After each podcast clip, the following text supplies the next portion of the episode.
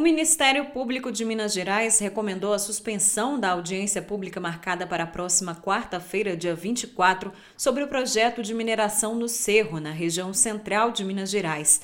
A reunião foi agendada pelo governo de Minas e pela Herculano Mineração com o objetivo de avançar no licenciamento ambiental do projeto Cerro, pautado pela mineradora. Caso consiga a licença, a Herculano poderá explorar um milhão e meio de toneladas de minério de ferro no município. No comunicado, o Ministério Público de Minas Gerais também recomendou que seja concluída a consulta às comunidades tradicionais com potencial de serem afetadas pelo empreendimento, Ratificada no Brasil pelo Decreto Legislativo número 403 de 2002, a Convenção 169 da Organização Internacional do Trabalho garante consulta prévia e informada às comunidades tradicionais sobre qualquer obra ou atividade que possa impactar seus territórios. A comunidade quilombola de Queimadas seria uma das afetadas pelo projeto de mineração da Herculano. De Belo Horizonte, da Rádio Brasil de Fato,